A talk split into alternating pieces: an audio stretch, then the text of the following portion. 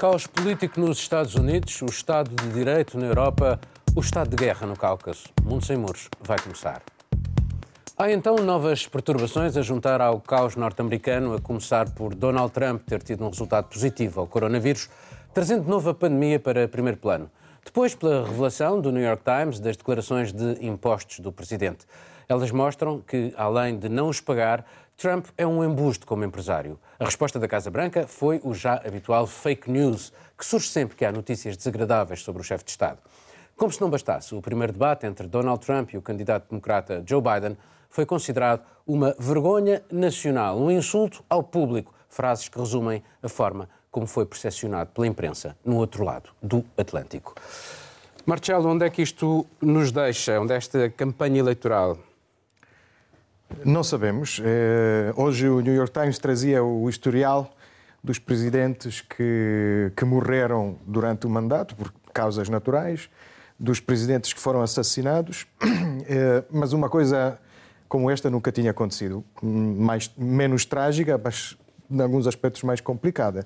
Mas eles têm mecanismos para substituir o Presidente. A 25ª emenda permite que o, o poder uh, transite para, para o Vice-Presidente vice e se ele não, não tiver uh, possibilidades, passa para uh, Speaker of the House, Nancy Pelosi. Sim, sim, há com certeza mecanismos que existem. Não sabemos como é que o Presidente, que já estava preparado, já tinha anunciado que não ia aceitar o resultado eleitoral, não sei como é que como é que vai aceitar eh, o resultado do teste daqui a, a, uns tempos, o que os médicos lhe dizem para fazer. Esta, como sabemos, é a peste chinesa que ele apanhou, atiraram-lhe esta peste chinesa e, hum, portanto, é, ficamos a ver, ficamos a ver. O que é certo é que temos mais um caso de negacionista castigado. Tivemos o caso de, de, de Boris Johnson, eh, de Bolsonaro, Bolsonaro uh, e, e, agora, e agora o Trump. Isto lembra-me um pouco, hoje, quando, quando vi a notícia, lembrei-me de, um, de um caso antigo é um pouco. Eh, estamos na fase do, do caciquismo ou do caudilhismo eh, ao, ao, mais alto nível. Mas lembrei-me de, de, uma, de, uma, de uma antiga epidemia de, de, cólera no Peru, no tempo de Fujimori, em que o ministro da Pesca foi comer ceviche, foi comer peixe cru e, e ficou, e ficou doente. Não é? Foi, foi para, para, demonstrar que não havia perigo. Também sei de casos, também presidentes pequenos, de pequenas vilas, presidentes da Câmara em Itália, que faziam isso, comiam mexilhão e depois estavam com. Mas achas que isto vai ter. Eh, porque assim, nós ainda não fazemos ideia se ele vai contrair a doença. Ele está positivo, mas se vai desenvolver a doença, que tipo de doença é que ele vai desenvolver e, portanto, estamos tão próximo da, do ato eleitoral que, de facto, há aqui uma incerteza é enorme. É uma incerteza muito grande sobre a qual não podemos, não podemos eh, dizer muito mais neste momento. É ver eh, qual, é, qual será a reação, a reação dele. Uh, que ainda, só para, para completar o discurso sobre o negacionismo, ainda no, no debate com, com Biden do outro dia, ainda, ainda uh, continua a gozar com ele, que usa sempre a máscara. Ninguém se que, pode aproximar até 200 e, metros. E não deixa aproximar ninguém. E depois perguntaram-lhe sobre os eventos eleitorais. Disse, ah, mas o Biden ninguém vai, os meus todo, toda a gente vem, gostam de mim, o que é que eu posso fazer? E o resultado está à vista. A pandemia, agora, Juliana, é um tema eh, inevitável da campanha. Enfim, tens o, presidente eh, de estado positivo. Ainda assim, perante as evidências da forma caótica como ele lidou com ela e por outras evidências igualmente devastadoras, é o caso dos impostos, como é que se consegue explicar a cegueira dos partidários de Donald Trump que nem perante estas evidências desarmam, continuam com ele? Mas não é um fenômeno simplesmente americano. Acontece em todo o país onde governos populistas chegaram ao poder através do voto. É, a questão é que as evidências científicas, os fatos, às vezes, são muito menos importantes do que a construção de uma determinada narrativa. E nisso, os republicanos conseguiram, no caso, o Trump, que simplesmente sequestrou o Partido Republicano, porque hoje ele tem um domínio absoluto sobre o partido, é, ele conseguiu construir a narrativa muito bem, de uma certa maneira, funcionando para aqueles eleitores. Porque é, esse problema, além de ser, obviamente, uma questão de saúde para o Trump, é, traz de volta a Covid para o centro do debate. Porque tudo que ele tentou fazer durante aquele espetáculo que era constrangedor, onde ele interrompia, não deixava nenhum moderador fazer perguntas, era justamente ter um tipo de diversionismo para a pandemia não ser o centro do debate. Acho que isso invariavelmente vai trazer. E aí vamos lá. Ele, a pandemia nos Estados Unidos ainda mata, uma, em média, mil americanos por dia. É uma coisa que é palpável, é uma coisa que faz parte da vida das pessoas. E os Estados Unidos, vamos lembrar, que não tem um sistema de saúde pública universal. É um país em que a questão de saúde pública chamavam a Hillary Clinton de comunista, porque ela, há 20 anos, tinha um projeto de transformar de alguma maneira um, sistema, um acesso à saúde pública mais universal. Acho que são, essas são questões que não, não conseguem sair do centro do debate. E contrastando, por exemplo, Trump tinha uma postura sempre de minimizar a pandemia, de minimizar os riscos. Mesmo no staff próximo Até dele da Casa Branca, sim, no, mesmo no, no livro do, do, o staff dele na Casa Branca não usava máscara, viram que a coisa foi relaxando. Vamos contrastar com outro líder que também está diminuindo a pandemia, que é o Putin.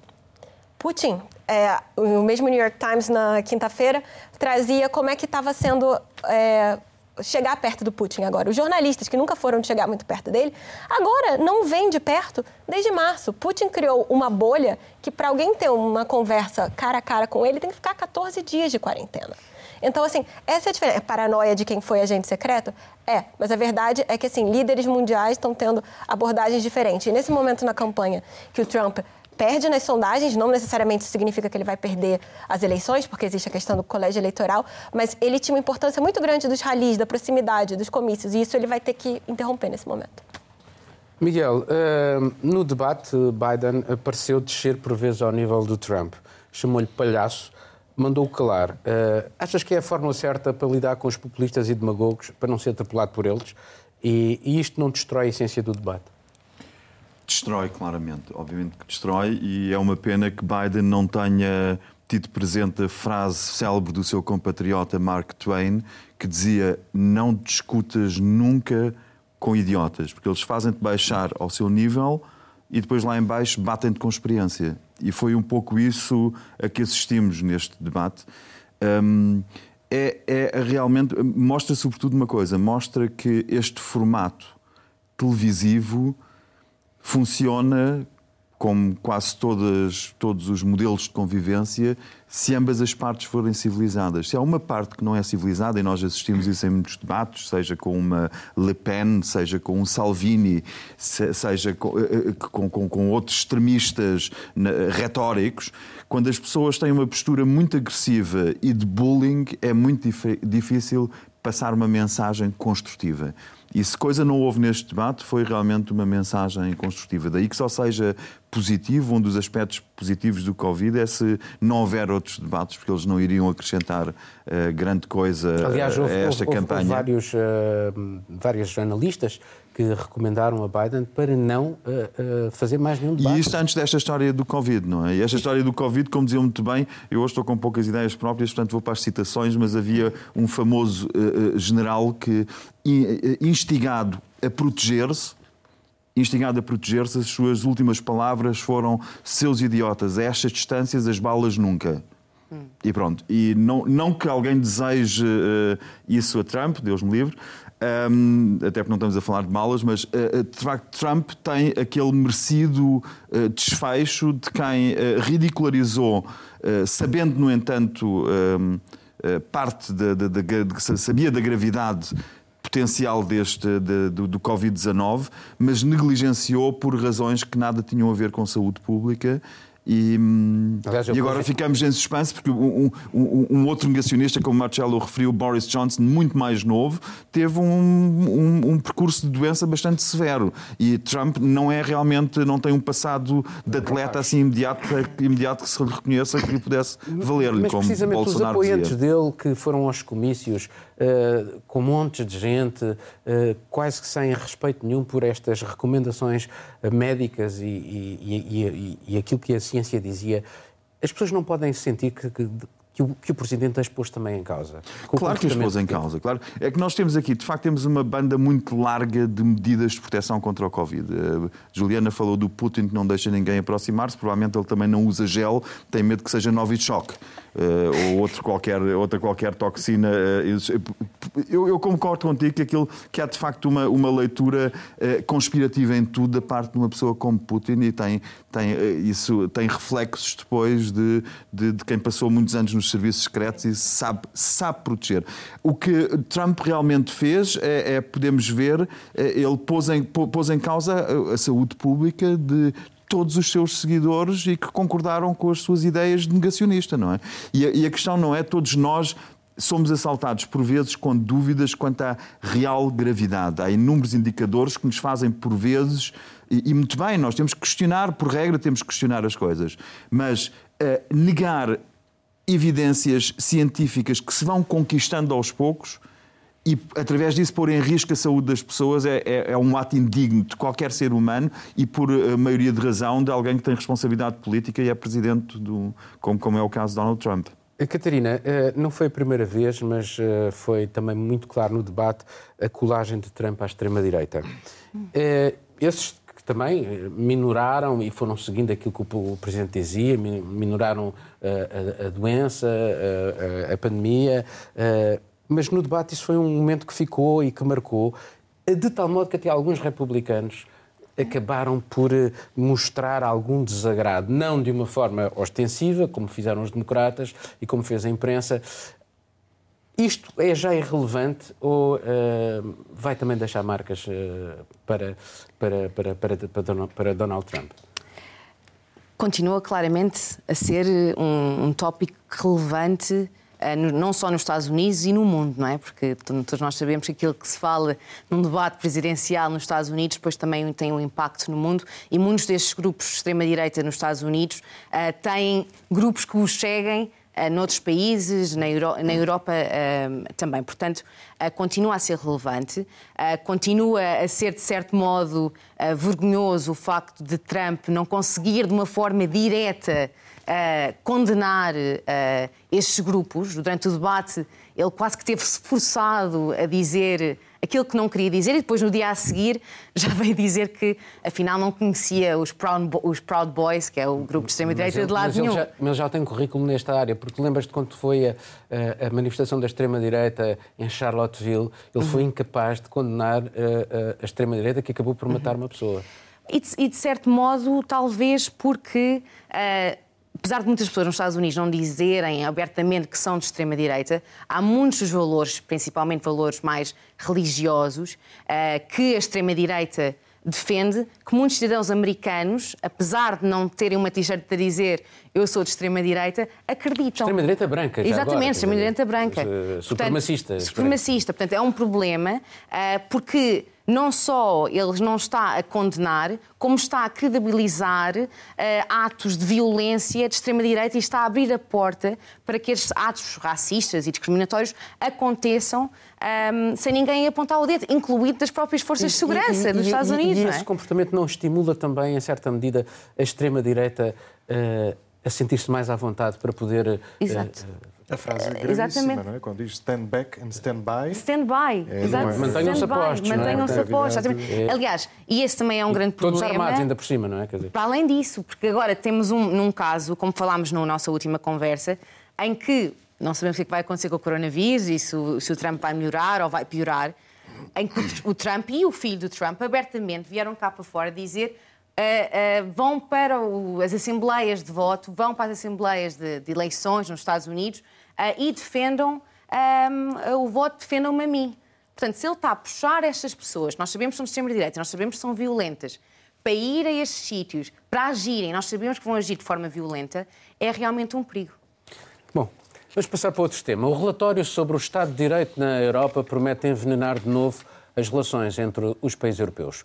Hungria e Polónia, os principais visados, ameaçam bloquear os fundos de recuperação e o orçamento plurianual da União, que precisam ainda de ser ratificados pelos Parlamentos Nacionais. Foram aprovados, mas ainda têm que ser ratificados. O relatório, o primeiro deste género, aborda todos os países, os sistemas de justiça, a luta contra a corrupção, o pluralismo dos médias e o equilíbrio de poderes. Aparentemente, mais nuns do que noutros, há resistências ao Estado de Direito. Sobre Portugal, a crítica mais dura é acerca da morosidade da justiça e da falta de técnicos especializados no combate à corrupção. Condicionar a atribuição das ajudas europeias ao respeito pelo Estado de Direito, com eventuais sanções a ser decididas por maioria qualificada, ficou definido no Conselho Europeu de Julho, é o passo seguinte, mas isso ainda tem de ser negociado e aprovado pelo Parlamento Europeu. No fundo, a defesa do primado da lei é o que permite proteger os cidadãos das tentações de governos que confundem a sua vitória eleitoral com a essência da democracia e abalam os pilares dessa democracia onde ela se sustenta, seja a justiça ou a liberdade de imprensa. Miguel, faz sentido traçar estas linhas vermelhas?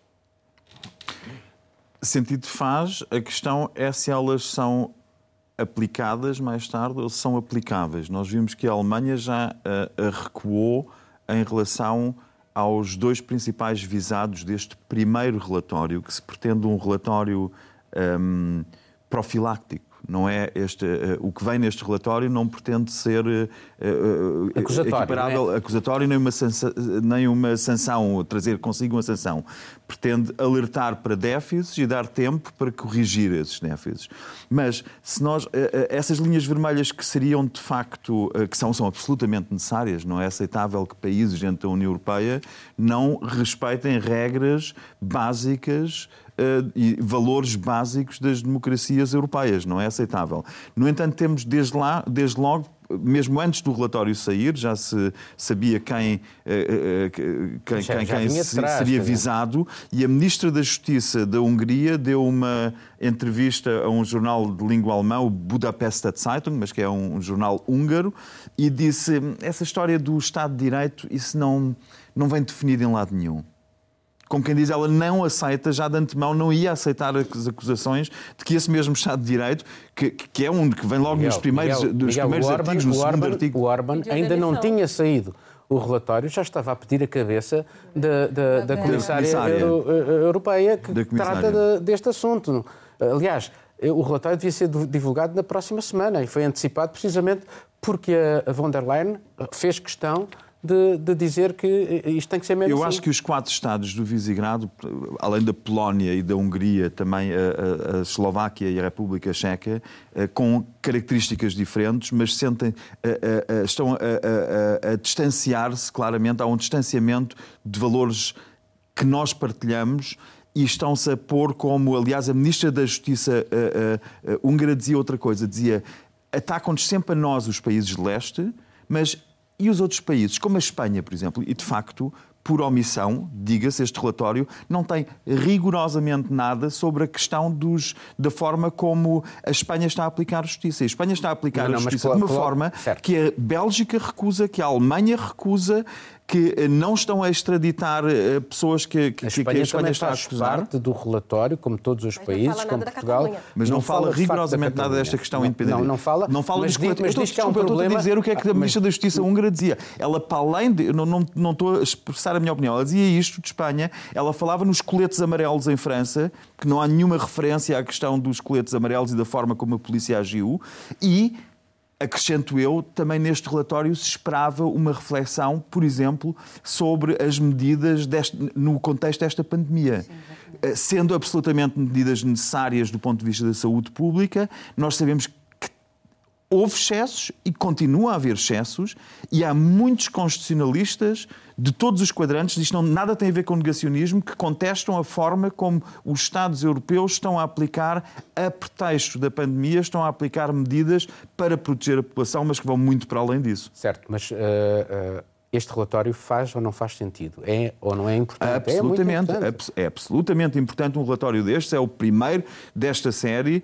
Eh, deve desmontar uma série de, de tendências que nós temos, que é ver uh, uh, os quem detém o poder afastar-se terrivelmente de quem elege quem, quem tem o poder. Olha, deixa-me dizer uma coisa. Ser, isto não é ser de esquerda ou ser de direita, isto é nada, certo ou nada. errado. É isto, é mas, mas esse fosse tem que ser aberto no dia a dia. E há muitas medidas em relação eh, que, este, que, que, obviamente este relatório não pode cobrir. Tu falaste no caso de Portugal. Eu ontem saí da RTP e havia ruas bloqueadas em Lisboa, artérias principais bloqueadas em Lisboa, eh, eh, logo junto ao eixo norte-sul E, e, e eu estava parado em frente a uma, a uma barreira da polícia e ouvi um senhor a gritar fecham as ruas por causa dessa pipi, pipi, pipi, Bruxelas.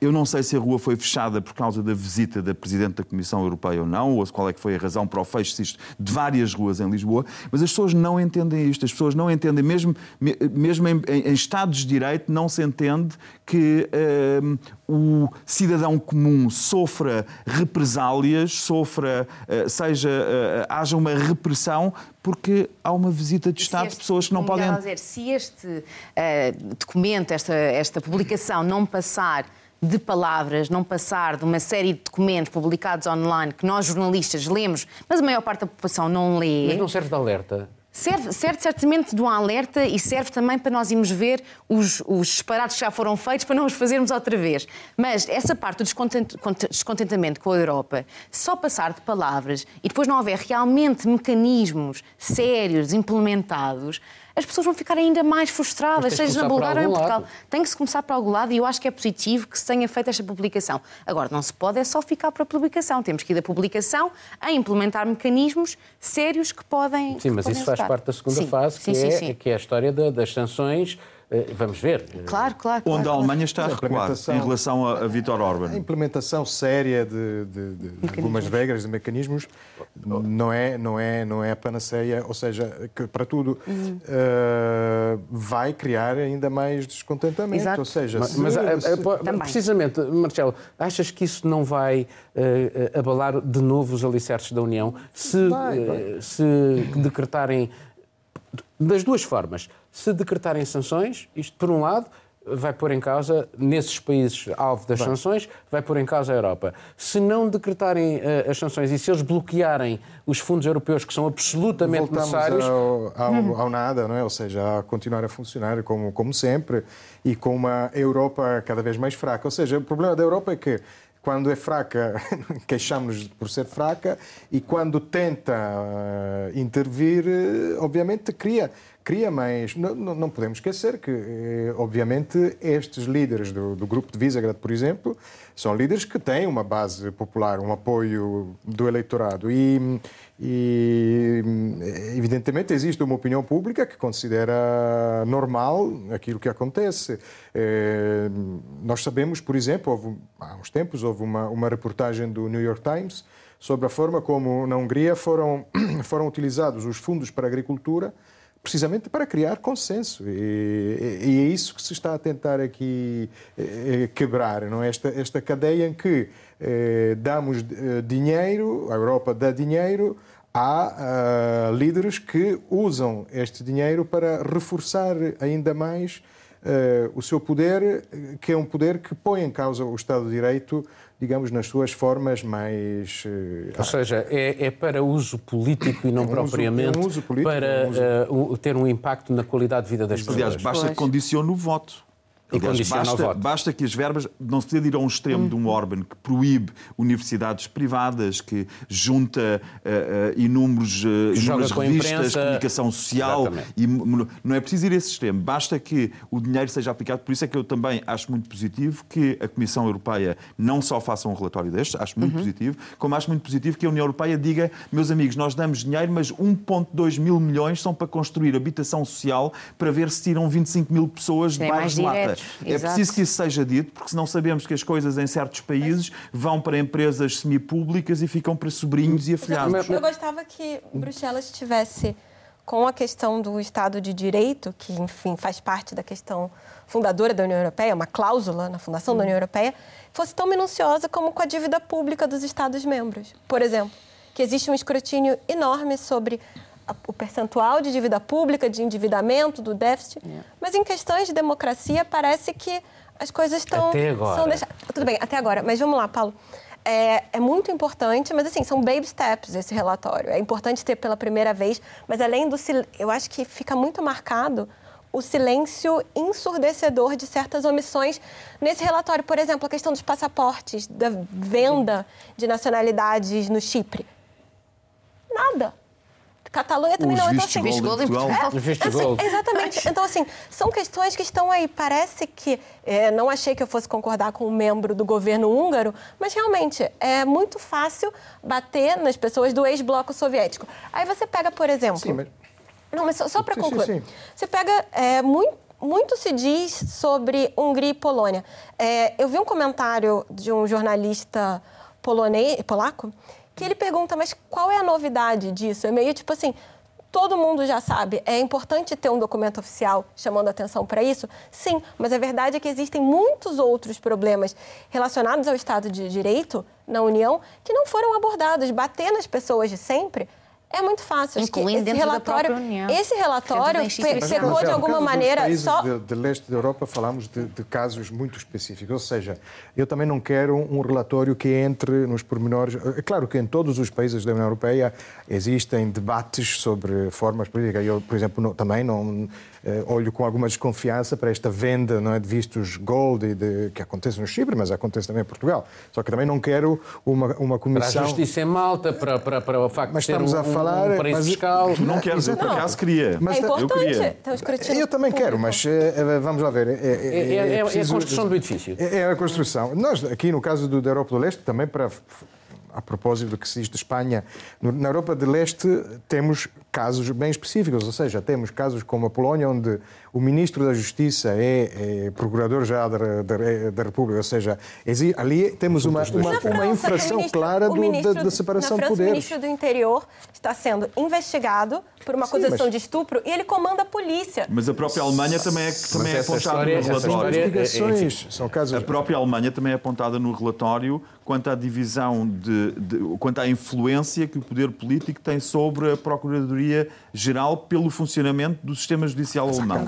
Há casos não é por uma os de cargos. países- Mas isto é bom sinal, ou seja, toda a gente eh, foi alvo de, de- Agora, o, o relatório também é construído Menos os espanhóis. com eh, os governos. Eh, este Isso é relatório, Sim, se leres claro. a maneira como aquilo foi feito, é construído com os governos e depois, no fim, os governos ainda podem acrescentar mais algumas Ou coisas. seja, Portanto, alguns governos têm mais poder de retirar certas coisas ou não.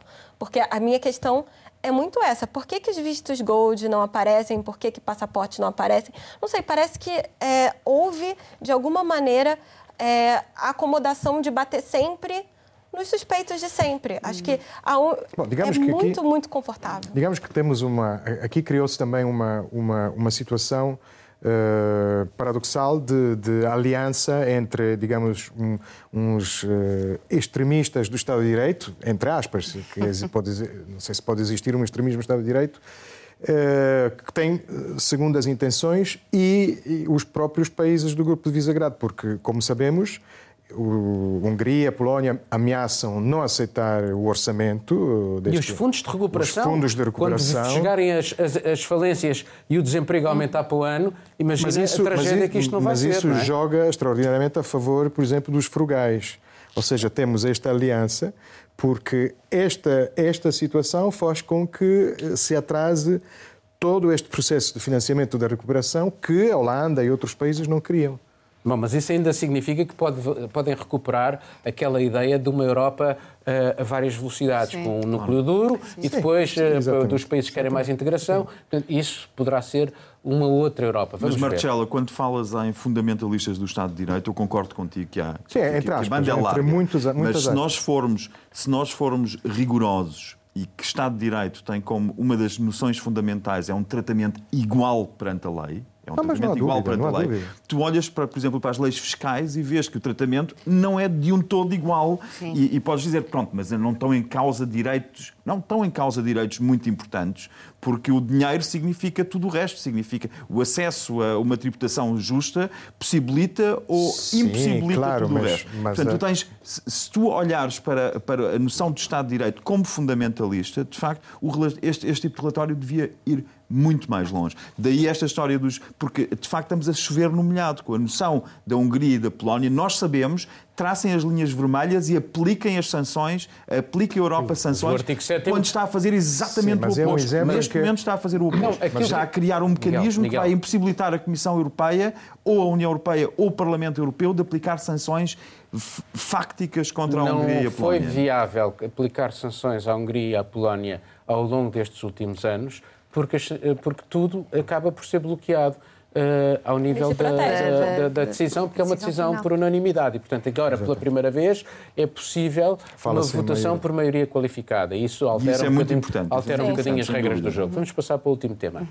Há combates mortíferos entre o Azerbaijão e a Arménia, já com mais de uma centena de mortos. A região é muito sensível em virtude das incidências no sul do Cáucaso, uma zona onde se misturam os interesses e as fronteiras do Irão, da Turquia e da Rússia. A causa do conflito é antiga, um pequeno enclave habitado por arménios no interior do Azerbaijão. Foi dada esta república por José Stalin em 1921, mas com o fim da União Soviética, há 30 anos, os cristãos arménios do Nagorno-Karabakh, assim se chama o enclave, declararam a independência do Azerbaijão muçulmano. A guerra surgiu de imediato e só após 30 mil mortes foi decretado um frágil cessar-fogo violado ao longo do tempo. Como agora? A Turquia, que nem sequer tem relações diplomáticas com a Arménia, posto totalmente ao lado do Azerbaijão. Terá mesmo enviado mercenários sírios e líbios em seu apoio. Neste jogo perigoso, a Rússia manobra os dois lados, vende armas ao Azerbaijão e mantém duas bases militares na Arménia. Ora bem, uh, Erdogan, uh, pela retórica manifestada, pelo apoio militar indireto, parece patrocinar esta confrontação. O que é que pretende o líder turco? Gostaria de saber e vender essa informação para a União Europeia, mas a verdade. Não, é que ele já teve. Ele, ele está a ter Sim, tá atitudes de hostilidade em, em vários lugares. Então, vários acho lugares. que o mais preocupante é quando a gente analisa exatamente essas sucessões. Só com a Rússia, que é às vezes aliado de ocasião, outras adversário, tem essa Exato. relação muito dúbia. É, eles têm numa guerra de proxies, né, uma guerra de procuração, na guerra civil da Líbia e na guerra civil da Síria. Nós temos aí uma, uma terceira frente de possíveis conflitos entre Turquia e Rússia. É, essas questões, obviamente, são porque a Rússia é o que é e porque a Turquia não faz parte da União Europeia, mas faz parte da NATO. Então, temos aí esse, esse ponto de haver uma possibilidade de escalada das hostilidades sendo muito rápido. E 2020 nós temos na porta da Europa, né? porque isso é a Europa, aquela zona de transição entre Europa e Ásia, nós temos guerras de trincheiras, estilo Primeira Guerra Mundial. Nós temos guerra muito próxima one on one. Então, já, já é um ponto complicadíssimo. E temos aí. A, a verdade é que os conflitos, além da questão geopolítica, é uma zona que carrega uma questão étnica muito forte. É, o Azerbaijão, de maioria muçulmana, é onde eles falam turco, inclusive, e nós temos a Armênia, que tem é, uma população maioritariamente católica, é, uma cristã. vertente é, cristã, desculpe, é, vertente do da ortodoxia russa, muito próxima da Igreja Ortodoxa Russa. Temos isso. Não vamos esquecer que houve, há coisa de 100 anos, um genocídio armênio patrocinado inicialmente pelo Império Otomano e depois que continuou, que continuou com a Turquia, que continuou já no Estado turco moderno sobre isso. Então, assim, é uma zona que tem uma tensão étnica muito importante e a componente econômica, que não vamos esquecer que a gente tem os hidrocarbonetos no Mar Cáspio e a navegação no Mar Negro. Então, assim, é uma zona que compõe todo tipo de problema para escalar. Acho que é, nesse momento o que a Turquia pretende ali é uma mistura de interesses econômicos, étnicos, não dá para dizer o que, que é. Marcelo, uh, tal como no Mediterrâneo Oriental, uh, onde a Turquia também mostrou Uh, alguma, criou alguma tensão. Assiste-se agora também uh, uma conflitualidade entre a Turquia e a França, porque a França também no Mediterrâneo Oriental pôs ao lado de quem estava contra a Turquia. Uh, e a França também já se dispôs a ajudar a Arménia. Aliás, a França como a Rússia vende armas à Arménia, a Turquia vende, e a Israel vendem armas ao Azerbaijão. Portanto, há ali uma grande, algum, algum interesse também a, Rússia... a este nível. Macron pediu explicações à Turquia. Que riscos é que isto traz para a Europa, tendo em conta esta tom de conflitualidade e agora a ameaça que a própria União Europeia faz à Turquia por causa da história do Mediterrâneo Oriental? É, os riscos são, para já, são riscos de, de abertura de, uma, de, mais uma frente naquela zona. Riscos diretos para a Europa parece-me que, que, neste momento, uh, se calhar, são menos, menos evidentes. Uh, claramente, esta manobra revela mais uma vez o, o enorme dinamismo de Erdogan. Uh, desta vez aliado do, do, Azerbaijão, que aproveita de uma série de, de, de, de um contexto favorável. Ao longo destes anos, o Azerbaijão teve um crescimento económico enorme, graças, graças ao petróleo. Eh, aliás, nós falamos muitas vezes, falamos eh, há umas semanas, falamos da, da, da, da do, do, do, petróleo e do gás russo e das alternativas. E, e a verdadeira grande alternativa que temos eh, também não é uma alternativa favorável ao respeito dos direitos humanos, porque é precisamente o, o gás Uh, e o petróleo que vem do, do, Mar Cáspio e, portanto, vem do, de Baku, de, de, do Azerbaijão. Uh, e... Mas ninguém, nesse caso, nem a Rússia, nem o Azerbaijão, têm propriamente interesse num, num conflito ali. Uh, a questão, a questão Bem, é, Azerbaijão... é, é, uma guerra que continua. Não, e depois há um enclave curioso, há um enclave do Azerbaijão dentro da Arménia. Portanto, temos a. E com, na, exatamente.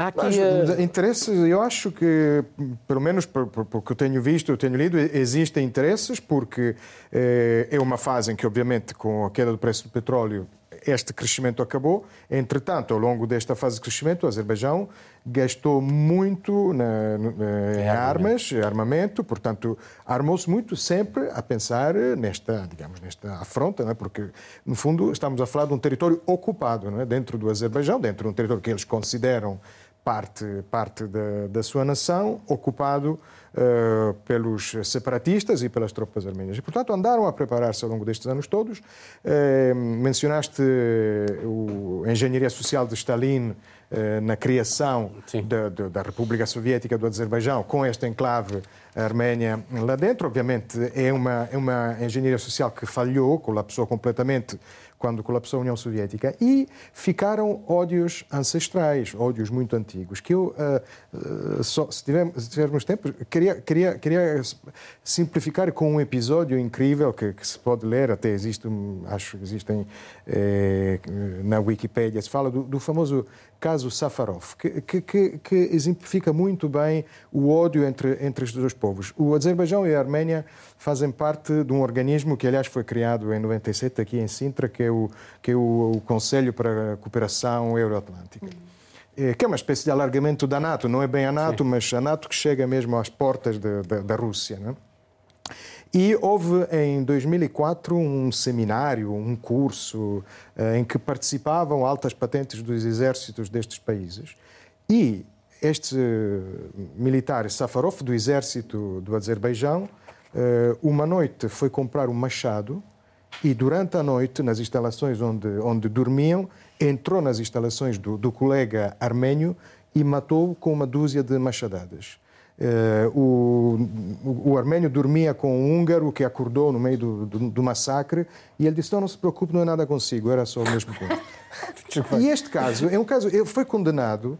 Uh, mas depois conseguiu uh, ser extraditado e foi, obviamente, recebido como herói nacional e agora foi graciado Sim, é, é, o peso, é o peso da história. É, é, o peso da história e, de facto, é, é, é inacreditável como a religião são fatores muito estruturantes. Mas já agora, sobre um, um, este assunto, temos pouco, pouco tempo, tempo, ainda. uh, faz, se aprovar-se, uh, de facto, de forma concreta, o envolvimento da Turquia, enfim, uhum. praticamente já ninguém tem dúvida, uh, mas aprovar-se, de facto, o envolvimento da Turquia, como é que a NATO poderá lidar com mais este ato inconveniente de um aliado cada vez mais inconveniente? teria que ser uma decisão da NATO uh, séria e difícil uh, de tomar. Eu acho que antes de chegarmos a, a esse ponto uh, da NATO, temos que olhar que há um grupo, não é? O Minsk Group, que teve a tentar resolver este problema durante 30 anos e nunca chegou absolutamente lado, lado nenhum. E, de certa forma, parece-me que, porque tens a Rússia envolvida, tens, a, tens os Estados Unidos envolvidos, tens a França envolvidos, que mas este grupo... Mas esse mecanismo, eles prevêem um, um, um, referendo, a retirada das tropas do, do, arménias de parte do território sim. do Azerbaijão, sim, sim. mas um referendo de autodeterminação. Isso é favorável aos arménios e também é, uh, dá, aos, dá aos, ao Azerbaijão o regresso das claro. terras que os arménios, entretanto, ocuparam. A Arménia, ainda hoje, hoje, hoje de manhã, uh, vieram cá para fora dizer que estavam dispostos finalmente a sentarem-se outra vez uh, à mesa e terem uma conversação. Mas este grupo, que, que que supostamente o objetivo é resolver o conflito, eh, claramente precisa de alguma reforma. Eh, eh, talvez precise também de um mediador no, no grupo que seja mais honesto, menos, um bocadinho mais transparente e que não tenha tantos interesses, não é? Portanto, eu até às vezes me pergunto se faz sentido até ter a Rússia num grupo que tem de decidir sobre dois países a, a quem a Rússia vende armas, armas a ambos, não é? Um, portanto, é, é, é, uma situação complicada e acho que, acho que é ainda demasiado cedo para percebermos quanto tempo é que vai durar. Quando aconteceu em julho foi 4, 5 dias. Quando aconteceu em 2016 foi um bocadinho mais intenso, mas também não demorou muito, muito tempo a acabar. Uh, portanto, acho que vamos ter que avaliar agora com o tempo para ver o que é que vai acontecer. Miguel, uh, nem a ONU, nem a OSCE, da qual faz parte este grupo de Minsk, uh, conseguiram resolver o assunto, como a Catarina estava a dizer, tem 30 anos. Faz sentido um referente de autodeterminação num lugar tão pequenino? Bem, não sei se, se, o tamanho é um critério, temos San Marino... Isso não é abrir temos... uma caixa de Pandora, é... Sim, mas a caixa está aberta, a caixa dos independentismos está aberta e está espalhada pelo mundo inteiro. Negá-la não serve de grande coisa. Agora, acho que de facto é interessante ver um, eu não sou tão otimista como o Marcelo quando diz que risco imediato para a Europa, quando nós falamos de Europa, referimos aqui à nossa Europa, não há. E eu estou a despejar quase todas as citações que tenho, mas há, há uma famosa frase do John Stark, que foi o primeiro presidente da Universidade de Stanford, em 1913, um ano antes da Primeira Guerra Mundial e que reflete não só a frase é dele, de um dos principais mais reconhecidos académicos da sua época, como era partilhado pelos académicos. E a frase diz: não vai haver guerra na Europa porque os bancos não vão financiá-la, a indústria não vai alimentá-la e os políticos não vão decretá-la. E pronto. E era esta era este o estado de espírito em 1913. E nós estamos. A, a, e quanto, quanto a esse ódio entre arménios. Da, da, da, linha da frente, era só isso. Claro, não, mas não, quanto, a, quanto ao ódio entre arménios e, az, e azerbis, há, eu, eu, tenho um, um, outro episódio que diz que uh, este ódio foi alimentado a partir das respectivas capitais e não em Nagorno-Karabakh. Em Nagorno-Karabakh a convivência era tradicionalmente pacífica, mas a partir da capital da Arménia, a partir de Erivan, os intelectuais alimentavam uma ideia nacionalismo de, de, de, de, e, os, e, e, e em Baku a mesma coisa. Em relação, a mesma coisa. Portanto, isto é alimentado. E depois junta-se a isto que a Catarina referiu com o negócio de armas. E o fator o religioso. o, o fator, fator religioso, o negócio de armas, o fator religioso para justificar o fosso, o negócio de armas para, e os interesses económicos por trás. E de facto temos uma mistura explosiva e temos várias na Europa, em vários estados à volta da Europa. Eh, a Turquia faz em parte, parte da Europa, a Rússia faz em parte parte da Europa, nós temos a Ucrânia no estado em que estamos, que faz parte da Europa, só para dizer. E temos ainda outra coisa que parece muito negligenciável, mas que é o Reino Unido. O que é que a União Europeia, que agora está indignadíssima e processa o Reino Unido de quebra do direito internacional, o que é que vão fazer se o Reino Unido não cumprir? Vão arrestar navios do Reino Unido no, entre, entre, uh, uh, uh, entre, para, para impedir que mercadorias vão para a Irlanda? Quer dizer, nós temos inúmeros focos de potencial potenciais riscos para a paz na Europa e te, temos uh, processos mais avançados que outros, mas temos de estar muito atentos. Temos os populismos a acontecer ao mesmo tempo, temos uma extrema militarização e temos os, as democracias tradicionais e os Estados de Direitos tradicionais a perderem noção dos seus fundamentos. Portanto, temos uma mistura explosiva. Não digo 1913, mas se calhar estamos em 1908. No caso de Nagorno-Karabakh, eh, o Putin é um personagem central. Não é possível resolver o problema sem ele estar envolvido, sem a Rússia estar envolvida. Está na Europa. O Putin, a sua sede de poder é na Europa. Mas eu acho que até a Rússia tem um certo interesse em resolver Sim.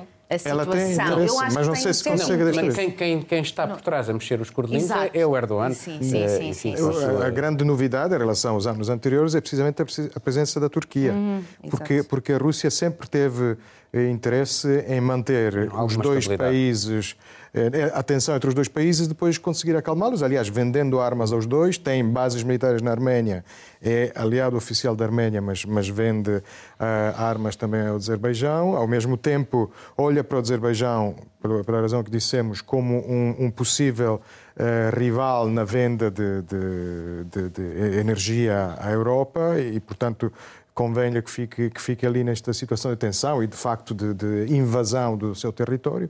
Só que aqui eh, intervém a Está cada não- vez mais evidente e que não- a Europa não vai poder ignorar a situação na Turquia por muito tempo. É evidente, isso parece-me evidente. Bom, vamos eh, fazer uma pequena ronda final para tentar saber o que é que vocês andam a tratar daqui, aqui da.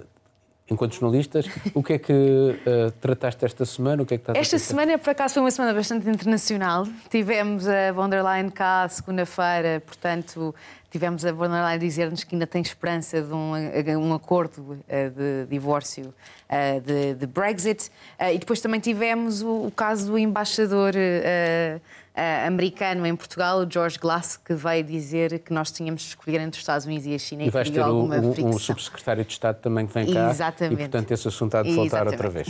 Eh, Miguel? Eu estou a fazer um trabalho sobre a forma como em Portugal a educação e a saúde se repartem entre o público e o privado. Isto é uma coisa que interessa muito à Alemanha, porque o ensino privado na Alemanha, no secundário, antes, no pré-universitário, é negligenciável, é normalmente para. Não existe praticamente um ensino privado no secundário, ou não é, não é significativo, e na saúde a mesma coisa. Portanto, perceber como é que um país como Portugal fortaleceu de tal forma os setores privados na educação e na saúde. Marcelo? Eu fiz um trabalho, vai sair para a semana, sobre, mais uma vez, muito menos internacional do, do que a Catarina, é sobre o que os italianos fazem por cá. É um, é um, é- são dois concertos em Lisboa, no Palácio de Ajuda, e, e em Coimbra, no Museu Machado de Castro, de um, de um músico de música renascentista e barroca que devia ter vindo eh, em março. É, é um programa sobre o quinto centenário da morte de Rafael, do grande pintor. É uma daquelas coisas que, que, que foi adiada por causa da pandemia. É um pouco um exemplo de uma reabertura prudente. não é? Que, Além do hard news habitual, tive o prazer de falar da estreia de um pivô negro e de dreadlocks na, no telejornal da concorrência. E, enfim, importante Obrigado. representatividade. Obrigado. E assim se fez este Mundo Sem Muros. Se assim o entender, marcamos encontro na próxima semana. Tenha dias felizes.